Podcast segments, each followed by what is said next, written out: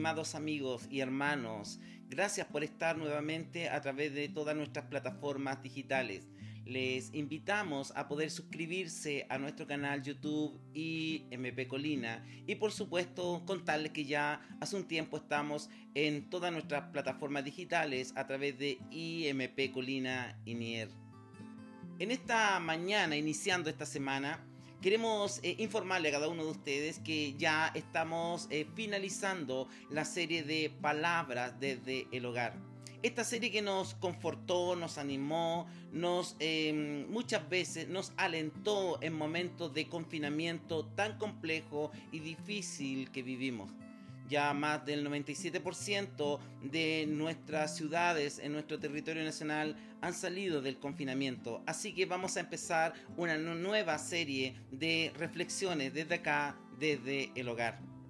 Quiero contarles también que se puedan em, ver todo nuestro material que estamos subiendo en nuestro canal IMP Colina y en todas nuestras plataformas digitales. Hoy quiero iniciar esta semana eh, hablando sobre la importancia del mes de la reforma para nosotros los cristianos evangélicos en nuestro país. Quiero compartir esta serie de sermones en este mes eh, de octubre, ya que el 31 de octubre de 1517 Martín Lutero clavó la 95 tesis en la iglesia de Wittenberg en Alemania. Y salimos desde el oscurantismo religioso a la luz del Evangelio. Hoy quiero compartir la palabra del Señor con cada uno de ustedes y lo quiero hacer en el libro de Segunda de Timoteo, capítulo 3, versículo 16 y 17. Dice así la palabra del Señor. Toda la escritura es inspirada por Dios y útil para enseñar, para redarguir, para corregir, para instruir en justicia, a fin de que el hombre de Dios sea perfecto, enteramente preparado para toda buena obra. Estimados hermanos y amigos, Dios nos ha dado su palabra para que nosotros podamos conocerlo a través de su palabra a este Cristo que se revela constantemente en ella. Tenemos delante de nuestros ojos ahí al alcance de todo entendimiento, como decían nuestros hermanos antiguos, en la más poderosa em, reflexión de la palabra del Señor que nos habla a cada uno de nuestras vidas. Tenemos nada más ni nada menos que la misma voz de Dios, la voz de y también ella es verbus dei, la palabra escrita. Hoy quiero hablarle sobre la importancia de la sola escritura. La sola escritura es algo relevante para los reformadores de 1517 o del siglo XVI. Finalmente, ella es la que es inspirada por Dios. La palabra de Dios o la sola escritura tiene que ver con algo relevante en la vida cristiana, en nuestra regla de fe y de conducta.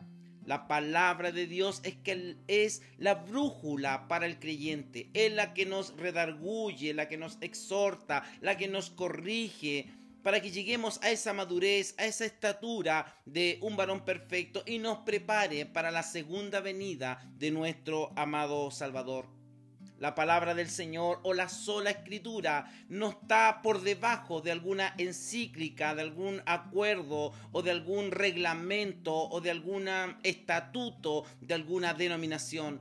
La sola escritura es lo máximo de la vida del creyente y debe de estar marcada por nosotros para que podamos someternos a ella en todo lo que tiene que ver la vida cristiana la sola escritura es, ¿no es cierto?, la profecía que no ha tenido origen en la voluntad humana, eh, sino que los profetas hablaron de parte de Dios impulsados por el Espíritu Santo.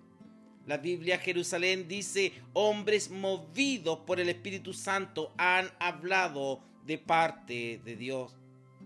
La NBI dice que la profecía no ha tenido su origen en voluntad humana. Entonces podemos decir que la sola escritura fue inspirada por Dios, o sea, fue soplada con el hálito de Dios a los escritores sagrados para que esta palabra, esta profecía viniese a llegar aún hoy día en pleno siglo XXI.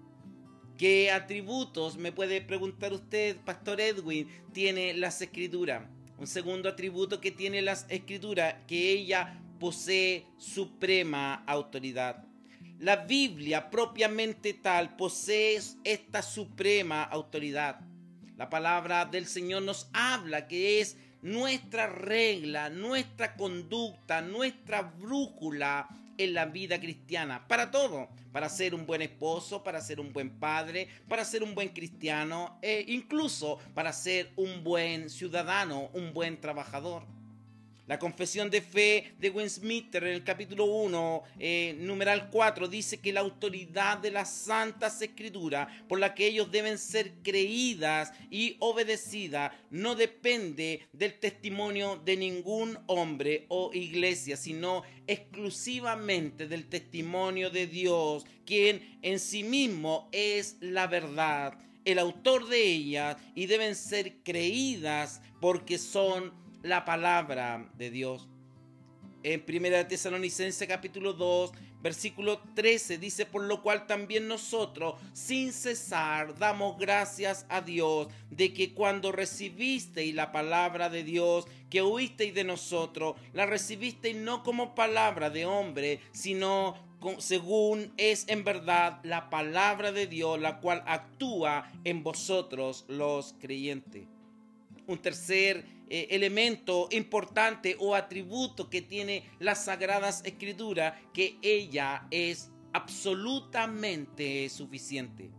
En segunda de Timoteo capítulo 3 versículos 16 y 17 el texto que hemos estado leyendo nos habla que fue soplada con el hálito de Dios y útil para enseñarnos, para redarguirnos, para corregirnos, para instruirnos en justicia, a fin de que usted y yo, el hombre de Dios, sea perfecto, enteramente preparado para toda buena obra.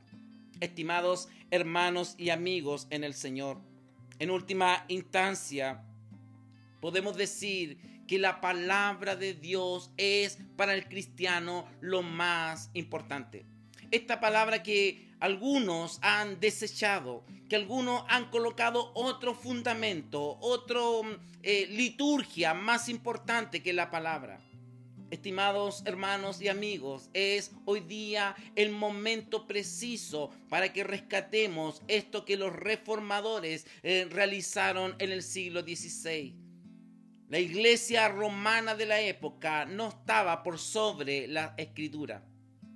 Ellos quisieron cobrar fuertes cantidades de indulgencia, ¿no es cierto?, para el perdón de los pecados.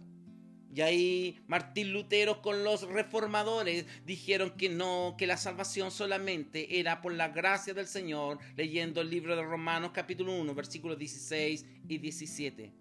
Por eso que la palabra de Dios es fundamental en la vida cristiana muchos eh, cristianos, muchas personas que están en nuestras iglesias no tienen esta eh, intención de poder escudriñar más de la palabra de Dios.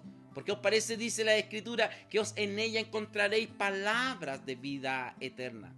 Hoy es el momento para que podamos atesorar, valorar este principio bíblico que es la sola escritura, lo que Dios sopló sobre los escritores sagrados para que hoy día usted y yo podamos conocer al Cristo que se revela diariamente a través de la palabra. Le quiero invitar a que usted pueda valorar, pueda apasionarse, pueda amar las escrituras porque sin lugar a duda ella le va a conducir a Cristo en la segunda venida y lo va a preparar a tal extremo en toda la área, porque le quiero decir que el Señor viene a buscar una iglesia sin mancha y sin arruga, y la iglesia es usted y soy yo bajo este concepto La escritura es fundamental para corregirnos, para enseñarnos, para redarguirnos. No son las alabanzas, no es la liturgia, no son los reglamentos, no son las encíclicas,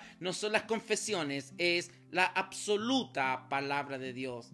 Damos gracias al Señor en este día porque hemos empezado esta serie de sermones o de reflexiones eh, donde vamos a recordar que los reformadores dijeron en sus cinco solas algo fundamental que sacaron desde las tinieblas, de ese oscurantismo que estaba la religión en el siglo XVI y que hoy día podemos decir gracias Señor porque absolutamente tenían toda la razón. La escritura es la voz de, la voz de Dios y el verbo de, la palabra escrita.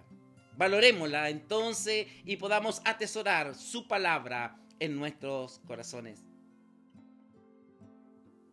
Quiero recordarles también que estamos en nuestro canal YouTube IMP Colina. Y les invitamos a que puedan suscribirse a nuestro canal para que les lleguen todas las, las notificaciones que generamos por todo nuestro material. Asimismo, estamos en todas nuestras plataformas digitales a través de IMP Colina Inier.